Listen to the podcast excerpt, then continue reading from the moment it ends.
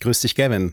Hallo Dennis. Guck mal, ich bleibe, oh. ich bleibe oh. optimistisch. Ja, ach so, ach deswegen. Ja, ich, ich wollte sagen, willkommen bei Haken dran, dem Housekeeping-Podcast. Besen, Besen rein. Ja, heute müssen wir ein bisschen äh, nochmal durchfegen und aufarbeiten, was die vergangenen Episoden angeht. Ähm, wir machen das zum Start, weil da spannende Punkte drin sind. Ähm, und das meiste Feedback gab es für unser äh, eigentlich kurzes Gespräch darüber, dass Elon Musk sich dem Autismus-Spektrum zurechnet. Ähm, wir haben viele äh, Kommentare, Nachrichten, E-Mails dazu bekommen, die wir gelesen haben und viel gelernt haben darin. Erstmal ein großes Dankeschön für viele dieser Rückmeldungen. Auf jeden Fall, ja. Und wir möchten die von Sonja rausziehen, die uns ein paar tiefere Gedanken dazu geschrieben hat, die wir wichtig finden, auch um nochmal zu versuchen, dieser Person Elon Musk näher zu kommen. Und es sind drei Punkte, die Sonja in ihrer E-Mail aufführt. Wir werden sie nicht komplett äh, vorlesen in all ihrer Länge, aber auf die wichtigsten Punkte eingehen. Erstens äh, zum Begriff des Asperger-Syndroms erstmal, der seit Jahren schon nicht mehr verwendet wird. Ähm, zumindest nicht offiziell. Er ist aus den großen Diagnosewerken verschwunden. Das hat den Grund, dass die Abgrenzung zum, in Anführungszeichen, normalen Autismus oft extrem schwammig ist. Ähm, außerdem, das, das wusste ich nicht, benannt nach dem österreichischen Kinderarzt und Heilpädagogen Hans Asperger, dessen Rolle im Nationalsozialismus mindestens umstritten war. Krass, ja. Und ähm, trotzdem nennen sich viele AutistInnen immer noch selbst Asperger, ähm, wie Elon Musk eben auch. Ähm, aber wissenschaftlich gesehen landen eben alle Diagnosen jetzt im Autismus-Spektrum. Mhm. Das ist so. übrigens, äh, wir, wir haben den Begriff gestern auch äh, verwendet. Wir waren jetzt dem äh, ehrlicherweise nicht so gewahr. Ähm, ja. äh, deswegen vielen, vielen Dank auch nochmal von mir an das, was Sonja da geschrieben hat und was sie auch weitergeschrieben hat. Kommen wir gleich zu. Wir haben den Begriff aber verwendet, vielleicht um so ein bisschen zu verstehen, wo das herkam, weil mhm. Elon Musk in seinem SNL, also Saturday Night Live Bit, genau damit aufgemacht hat. Also das war die Formulierung. So. Ja. Und er ist eben einer von denen, die dann als das als Selbstformulierung, ähm, Selbstbezeichnung wählen. Dann haben wir gesprochen über das Thema Empathie. Ähm, und Sonja schreibt, das ist nicht unbedingt falsch, aber Empathie ist auch wieder so ein schwammiger Begriff. Also ähm, sie macht eine Differenzierung auf. Ähm, jemand, der zum Beispiel Empathie nicht gut zeigen kann oder die Gefühle anderer nicht intuitiv nachvollziehen kann, der ist ja deshalb nicht unbedingt weniger empathisch. So, mhm. ja, also ja. Die, die, unterschiedliche Ausprägungen von Empathie oder von dem, was man mit Empathie überhaupt bezeichnet. Und äh, das Bild dieses gefühlskalten Asperger-Typen, äh, dem seine Mitmenschen aufgrund seiner Störung einfach egal sind, das ist nicht repräsentativ weil Autisten manchmal weniger Empathie fühlen, aber ganz oft fühlen und zeigen sie dieselbe Menge Empathie, ähm, dann aber vielleicht auch einfach anders. So, und hier jetzt zu Elon Musk. Es ist ja gar nicht bekannt, ob er sich jemals offiziell hat diagnostizieren lassen. Ähm, Sonja schreibt, Gott weiß, er hätte dazu als reichster Mensch der Welt jede Möglichkeit, ohne Wartezeit im deutschen Gesundheitssystem und alles.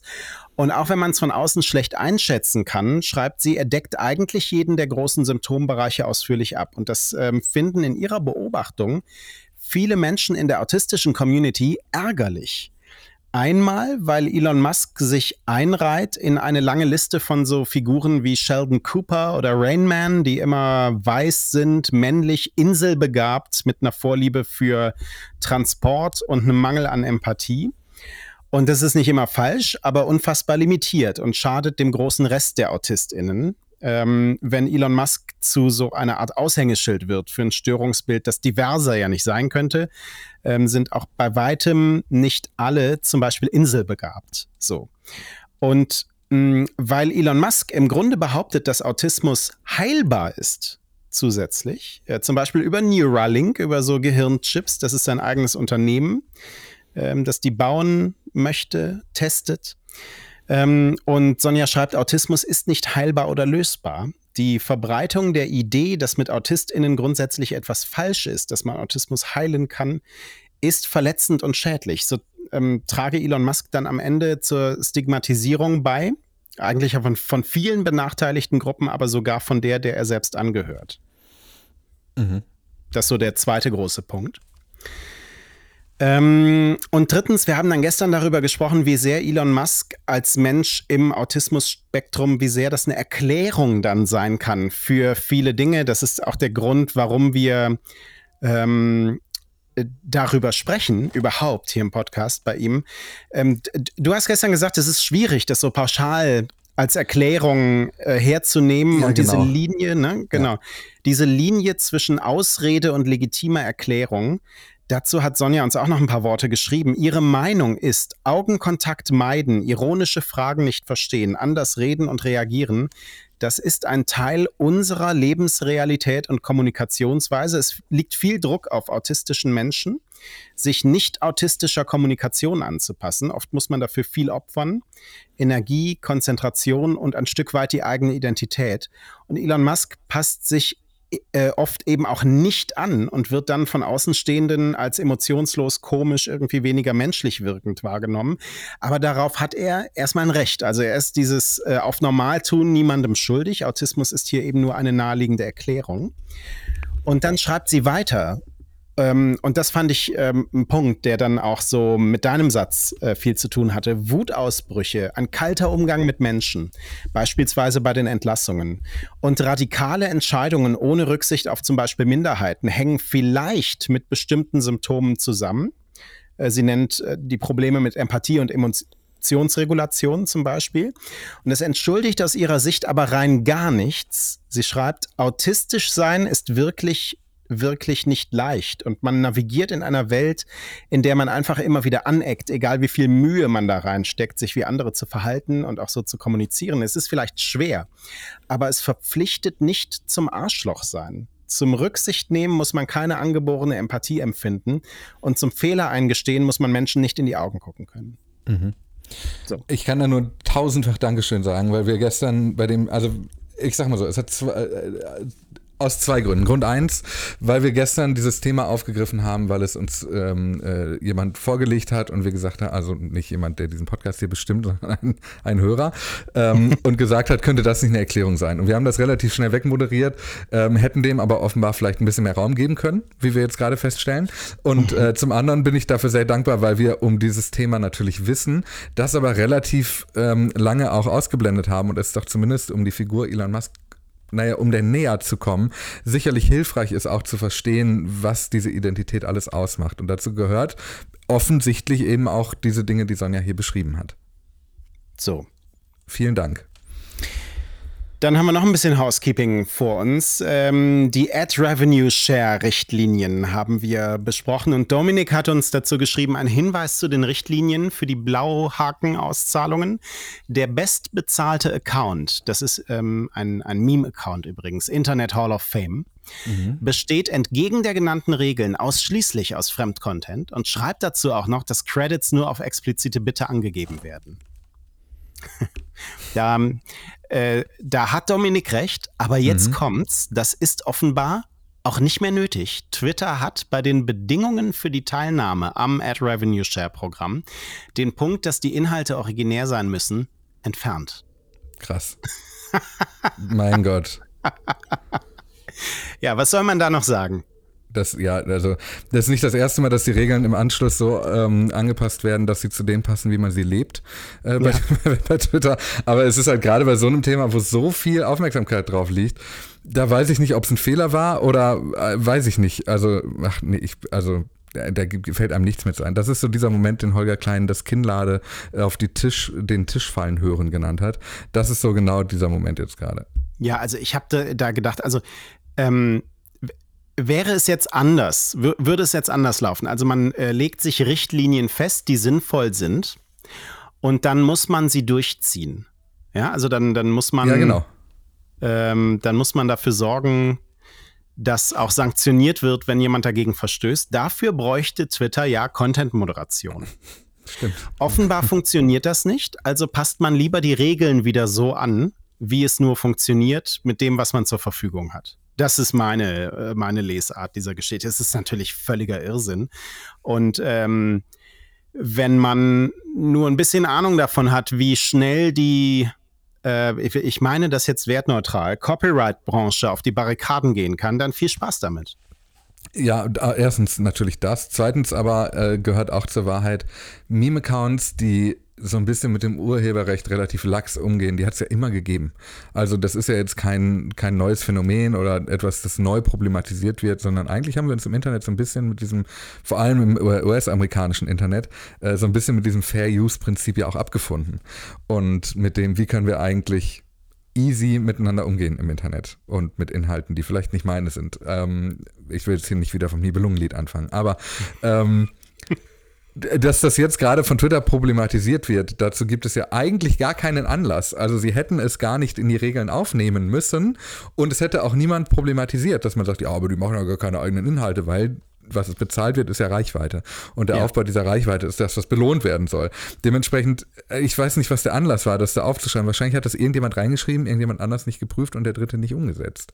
Naja, also erstmal aus, aus, äh, aus dem Bauchgefühl heraus war das sinnvoll so.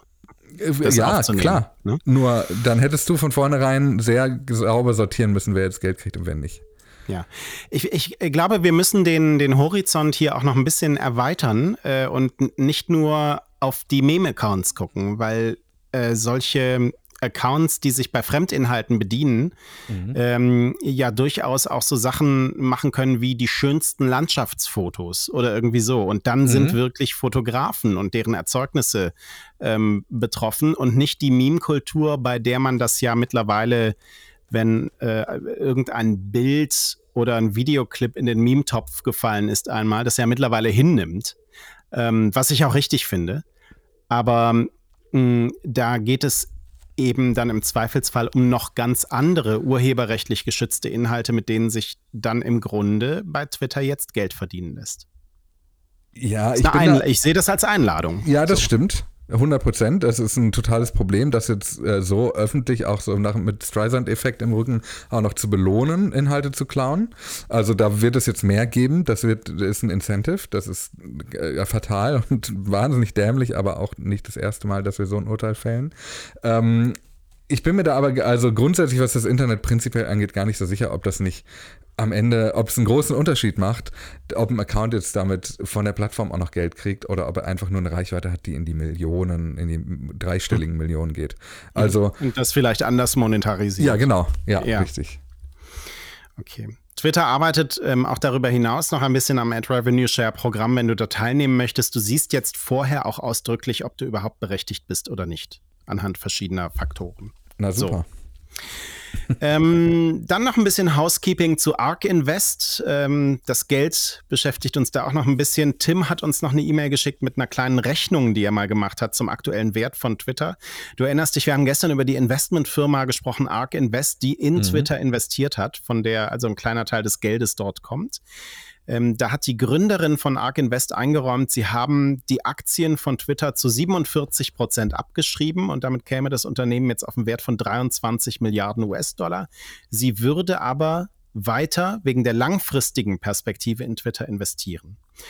So, und Tim äh, schreibt, eigentlich müsste der Wertverlust noch viel größer sein. Er hat auch eine Rechnung aufgemacht, ähm, die so weit geht, dass wir jetzt da nicht einzeln durchgehen, aber ein, wie ich finde, nochmal ein gutes Argument ähm, notiert, was die Position äh, von äh, Katie Wood angeht, der Gründerin von ARK Invest. Mhm. Sie muss den Verlust ja eigentlich kleinrechnen weil Ihr Investmentfonds bei Twitter so exponiert ist. Oder, oder besser gesagt, Twitter ist in Ihrem Investmentfonds so exponiert. Mhm. Du erinnerst dich, Twitter macht 12 Prozent dieses Fonds aus. Und da sei es doch klar, dass sie, wie Tim schreibt, dem Unfall eine gute Perspektive bescheinigt und sagt, sie würde gerne weiter investieren. Weil da geht es um so viel Geld, das sonst möglicherweise auch aus diesem Fonds abgezogen wird. Ähm, das wäre nicht gut. Ja, das ist natürlich wahr, ne? Also auch Ihre Aussagen dienen natürlich einem Kommunikationszweck, der über das reine Kommunizieren hinausreicht. Valider Punkt. Ja. So. Ähm, okay, dann zu Twitter. Heute, heute ist gar nicht so viel los, ähm, aber eine wichtige, eine wichtige Geschichte Funktionen und Emotionen. Darf ich direkt, be bevor du einsteigst? Also, also ich weiß ja. ja schon, was kommt. Und ich verspreche euch allen Emotionen. Das aber erst ganz zum Schluss. Das Na erst gut. ganz zum Schluss. Also fangen wir an. Twitter überarbeitet das äh, System und die Einstellungen für Push-Mitteilungen. Mhm. ähm, inklusive, wie Elon Musk schreibt, einer besseren Standardeinstellung. Finde ich super, super, super überfällig, ehrlicherweise. Also ja. man muss dazu sagen, dass diese Emotionen, die ich zu den Funktionen habe, die ins Positive gehen, dass die sich immer auf eine, dass die immer sich eine Zeit vorstellen, wie es mal war. Also mhm. wie ich Twitter intensiv genutzt habe. Das ist ja ehrlicherweise, machen wir uns nichts vor, nicht mehr der Fall. Ähm, aber als ich Twitter sehr intensiv genutzt habe, hätte ich mir das immer gewünscht, weil du hattest die Möglichkeit, gefällt mir Angaben, Retweets, ähm, äh, neue FollowerInnen, und Direktnachrichten ein- und auszuschalten und das Häkchen zu setzen von allen oder maßgeschneidert. Es war nie so ganz genau klar, was maßgeschneidert bedeutet. Du konntest keine Einschränkung setzen. Mein, mein, mein Sorgengefühl, das ich aber habe, wenn Elon Musk sowas ankündigt, ist ehrlicherweise aber auch, dass die äh, dass seine, wir werden das kleinteiliger und besser konfigurierbar machen, eigentlich bedeutet von allen maßgeschneidert oder von Twitter Blue-NutzerInnen. Mhm. Das sind meine Gefühle. Mhm. Also ich, ähm, ich finde, dass äh, Einstellungen auf mobilen Geräten grundsätzlich broken sind. Ja, true. Also die bestehen ja überall, auch wenn du in die iOS-Einstellungen gehst oder sonst so, die bestehen ja überall aus einem Runterscrollen, genau lesen müssen und dann ein Häkchen irgendwie ja. nach links oder rechts oder Schieberegler, was, was auch immer. Ähm, und Twitter stellt da einfach keine Ausnahme dar. Ich kann jeden Versuch, das irgendwie zu vereinfachen, nur begrüßen. Mhm. Ähm, wobei natürlich alle Versuche unter dem Vorzeichen, da sitzt Elon Musk mit seinem Team dran, äh, auch immer ein bisschen Bauchschmerzen mir bereiten. Aber deswegen ja, genau. ähnliche Aber, Emotionen wie du. Ja. Und ich würde das, glaube ich, ich kann das gar nicht stark genug unterschreiben, ähm, dass die mobilen Einstellungen in fast jeder App wirklich super schwierig sind, weil sie erstens an vielen Orten gleichzeitig stattfinden. Du hast im Gerät Einstellungen für eine App, du hast in der App Einstellungen. Ähm, das ist erstmal oft nicht konsistent. Dann hast du im äh, Notifications-Bereich des Gerätes nochmal eigene Einstellungen für jede App. Das ja, dann im Datenschutzbereich jedes Gerätes ja, genau. nochmal. Ja, ja, genau. Ja, das ist erstens viel zu ähm, undurchsichtig, wo ich jetzt was finde. Also ich muss mich auf die Suche begeben. Und es ist immer so gedacht, was macht die App? Es ist nie so gedacht, wie kommt es bei mir an? Und wenn, mhm. wenn du es so umdrehen würdest und die Einstellungen fast immer im Ziel hätten, welche, welchen Effekt hat es eigentlich, ähm, dann hättest du ein völlig anderes, äh, würden die Einstellungen sich völlig anders anfühlen, völlig anders auch funktionieren. So. Ja. Dann die zweite von drei äh, Geschichten. Twitter arbeitet an einem Abschnitt, der Geräte anzeigt also auch in, äh, in den Einstellungen, mhm. Äh, die für verschlüsselte Direktnachrichten registriert sind für einen jeweiligen Account. Okay. Äh, verschlüsselte Direktnachrichten sind Beta gerade für blau behagte NutzerInnen. Ja, ich fühle wenig. So, und wir fühlen beide sehr viel bei äh, dieser Nachricht von Nima äh, Ovi. Das ist ein Webentwickler, ähm, der schreibt und einen Screenshot auch dazu getwittert hat, äh, dass Twitter gerade an der Option arbeitet, Häkchen ausblenden für die Web-Oberfläche. Und also, aber nicht, nicht generell Häkchen, sondern das eigene Häkchen, richtig? Also die Formulierung ja, ja. ist Hide your checkmark. Richtig. Also ich weiß nicht, wo ich da anfangen soll. Also Punkt eins, das ist das Hauptverkaufsargument für Twitter Blue. Zumindest so wie Twitter das kommuniziert. Also mhm. sie nennen es ja sogar in dem Menü verifiziert und haben ein Häkchen dazu. Sie haben nicht Twitter Blue im Menü in der Navigation stehen, sondern es geht darum, dich verifizieren zu lassen. Das äh, schmeißen sie damit über den Haufen, wenn du es ausschalten kannst. Zweitens versuchen äh, sie damit ja vermutlich den schlechten Ruf des blauen Häkchens ein bisschen zu retten, indem den Leuten, die dann in den Kommentaren zwar oben angezeigt werden, die aber dann kein blaues Häkchen zu haben, äh, kein blaues Häkchen mehr haben, offenbar, ähm, so ein bisschen diesen, diese, dieses Label abnehmen, das ist ein Twitter Blue Abonnent, eine Twitter Blue Abonnentin, yeah. es sind meistens Männer. Ähm, Verified Reply Guy. Genau. So, ja. also das ist jetzt nicht automatisch ein Idiot, nur weil er einen blauen Haken hat, weil man den blauen Haken nicht mehr sieht. Und also das, was aber die Folge ist, ist ja, dass dieses Verifizierungsprinzip, so wie sie es ja nennen, es ist ja keine Verifizierung, dadurch wirklich überhaupt gar keine Verifizierung mehr ist. Weil du kannst ja von außen gar nicht mehr einschätzen, ist der jetzt verifiziert oder nicht, oder hat er es ausgemacht, ist eigentlich verifiziert, hat es aber ausgeschaltet, weil er Angst hat, von mir für Idioten gehalten zu werden, was ja erst recht ist, weil er 8 Dollar zahlt für, ein, für eigentlich zu mindestens 50 Prozent ein Feature, das er nicht nutzt. Hm. Hm. Also, mir war die ganze Geschichte nicht komplett neu. Ich erinnere mich, dass wir über diese Funktion mal berichtet hatten, dass sie kommen soll. Ähm, jetzt sieht man es auf dem Screenshot in freier Wildbahn und es ist natürlich vollkommener Irrsinn. Ähm, aber vielleicht auch konsequent, äh, wenn man dann sieht, dass ähm, ähm, Elon Musk ja auch andere Dinge äh, zum Verstecken ähm, freigegeben ja. hat, wie zum Beispiel die eigenen Likes. Ne? Kannst ja genauso verstecken. Ähm, also, boah. Aber also ja. ich würde das mal weiterspielen. Also, was ist ja. denn die Konsequenz?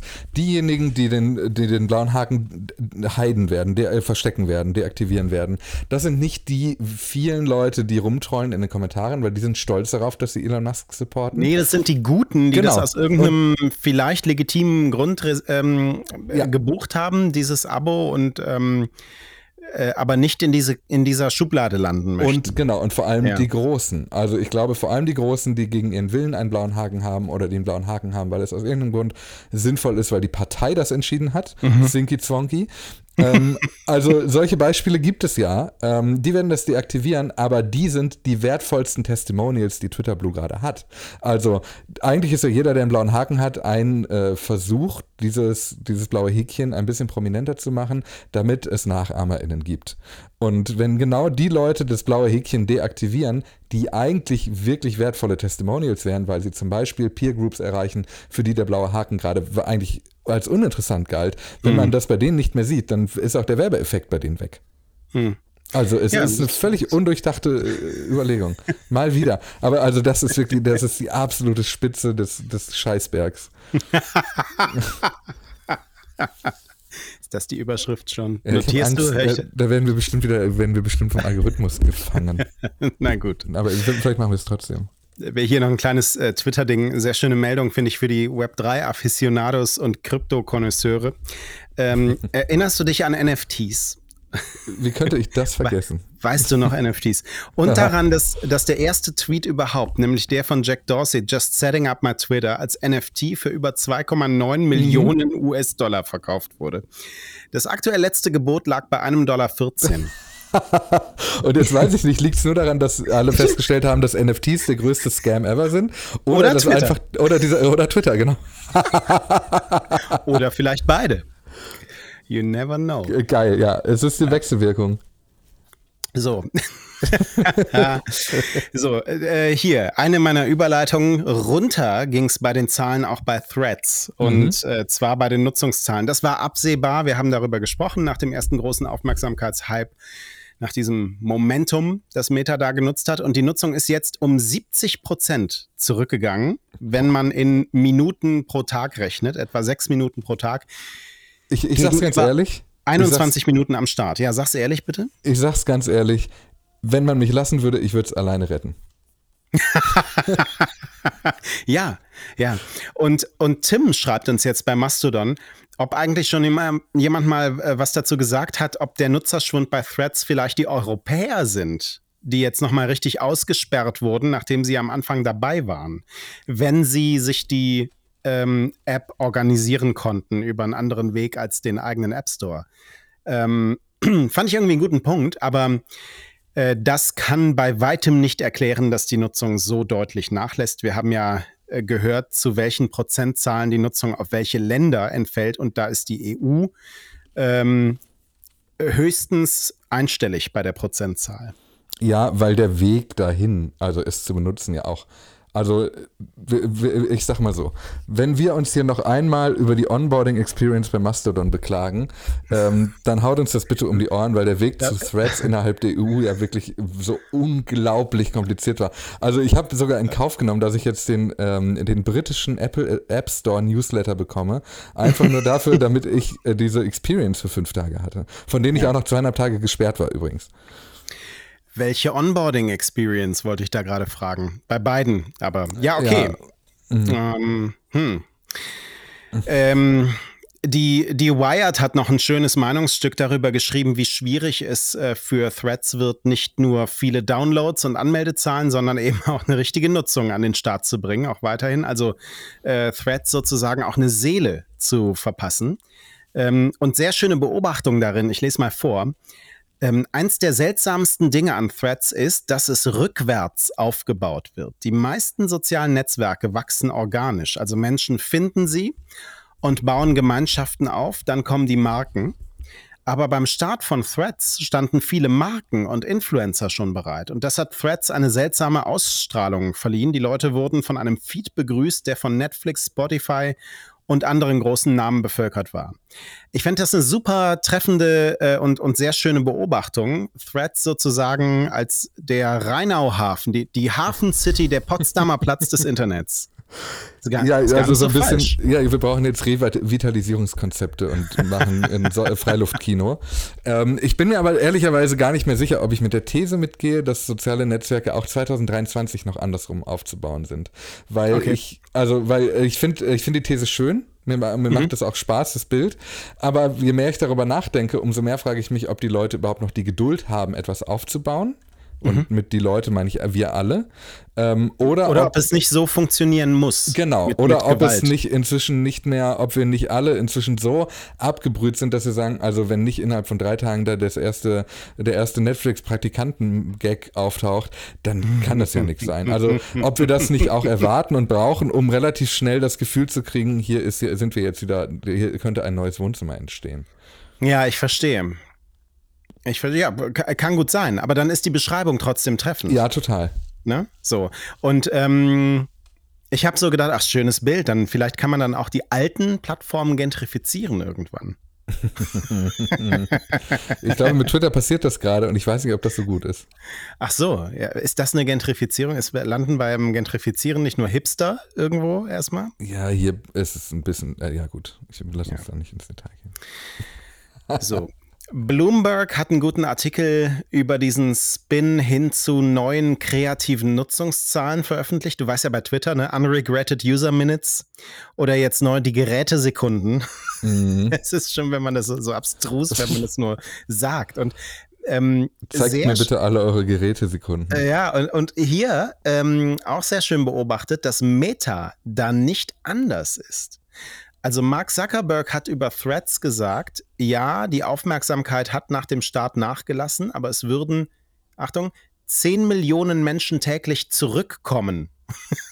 und, und, das sei weit mehr, als Meta erwartet hatte. Was auch immer das heißt, 10 Millionen Menschen täglich zurückkommen. Ähm, Bloomberg geht auch auf diese 99% gesunden Inhalte ein, über die wir gestern hier sprachen. Auch das war mal eine Formulierung von Mark Zuckerberg nach, ah. den, ähm, Präsident, nach der Präsidentschaftswahl 2016. Das war die, wo Facebook danach ähm, unter Beschuss war wegen der Verbreitung von Desinformation, seiner Rolle ähm, bei dieser Verbreitung. Mhm. Ähm, und Mark Zuckerberg hatte da gesagt, von allen Inhalten auf Facebook sind mehr als 99% dessen, was die Menschen sehen, authentisch. So. Ähm, ah. Mm, wobei ich hier auch noch einen Unterschied machen würde. Das sind so einzelne Argumentationspunkte bei Meta äh, und kein Schub rüber zu einer komplett neuen Zählform und einem Intransparentmachen aller anderen ähm, Metriken, die auch für eine Vergleichbarkeit der Plattformen untereinander sorgen. So. Man muss aber auch dazu sagen, dass ich glaube, wir als Medienschaffende können uns davon auch überhaupt nicht freimachen. Nee, Radio ja. MA, jedes, jedes Genau, wir rufen mal ein paar ja. Leute an, hey, kennt ihr unseren Sender? Nee, aber ähm, auch so ganz generell der, die Verlockung, mit vielen Zahlen zu jonglieren. Also mhm. alle, die auch mit Social Media Analysen arbeiten, werden das kennen, dass man so eine These aufstellt und die These fängt man dann an, so ein bisschen zu validieren und dann stellt man fest, sie trifft zu. Und dann erklärt man, wie man da hingekommen ist und dann sagst du, also 60 Prozent unserer NutzerInnen kommen äh, abends über das mobile Endgerät und sind offenbar mit dem WLAN verbunden. Das führt mich zu diesem Schluss. Und dann bist du so auf so einem Weg, der sich so anfühlt, als hätte ihn noch nie jemand gegangen. Und manchmal, wenn man auf einem Weg ist, bei dem man das Gefühl hat, dass ihn noch nie jemand gegangen ist, hat das einen Grund. Und ich glaube, das ist da auch oft so. Also vielleicht ist es auch sinnvoll, sich vor allem auf Metriken zu stürzen, die andere eben auch benutzen, um bei den Leuten, die eben nicht die ganze Zeit mit Social Media Analysen zu äh, arbeiten und sich damit auseinandersetzen und in Excel abtauchen, äh, um die nicht zu verlieren und um denen auch ein bisschen das Gefühl zu geben, wie eine Vergleichbarkeit aussehen könnte. So, Threads hat übrigens den, den Rollout fürs neue Update pausiert, über das wir sprachen, weil es ein Problem gibt bei den Netzwerkanfragen. Ähm, deshalb müssen viele gerade noch auf dieses Update warten. WhatsApp hatte einen Ausfall. Mhm. Instagram. Ja, auch. Und Uri Geller twittert, Außerirdische übernehmen gerade die Kontrolle über WhatsApp und andere Social-Media-Plattformen. Mark my words, major collapse soon. Uri, Uri Gellers Twitter-Account ist so ein bisschen wie so ein Typ, der so mit so einem Schild auf dem Marktplatz steht, auf dem nur das Ende droht oder das Ende naht steht. Ähm, aber ehrlicherweise hat er das getwittert, als WhatsApp down war und er hat gesagt, die anderen kollabieren auch noch und dann ist Instagram ausgefallen. Ja. Also vielleicht hat Uri Geller recht. Er hat Stamm Schalosch. So ist es. Ja. So ist es, ja. Ähm, Was macht eigentlich Vincent Raven? Oh. Ich meine, das ist auch ein Vogel, ne? Oh. Vielleicht könnte Vincent Raven der nächste CEO von Twitter werden. Auf raven.com. So, und dann haben wir noch ähm, TikTok. Es war interessant, über TikTok sprechen wir nie, aber TikTok hat die Funktion Textbeiträge in Europa ausgerollt. Anschließend EU-Länder.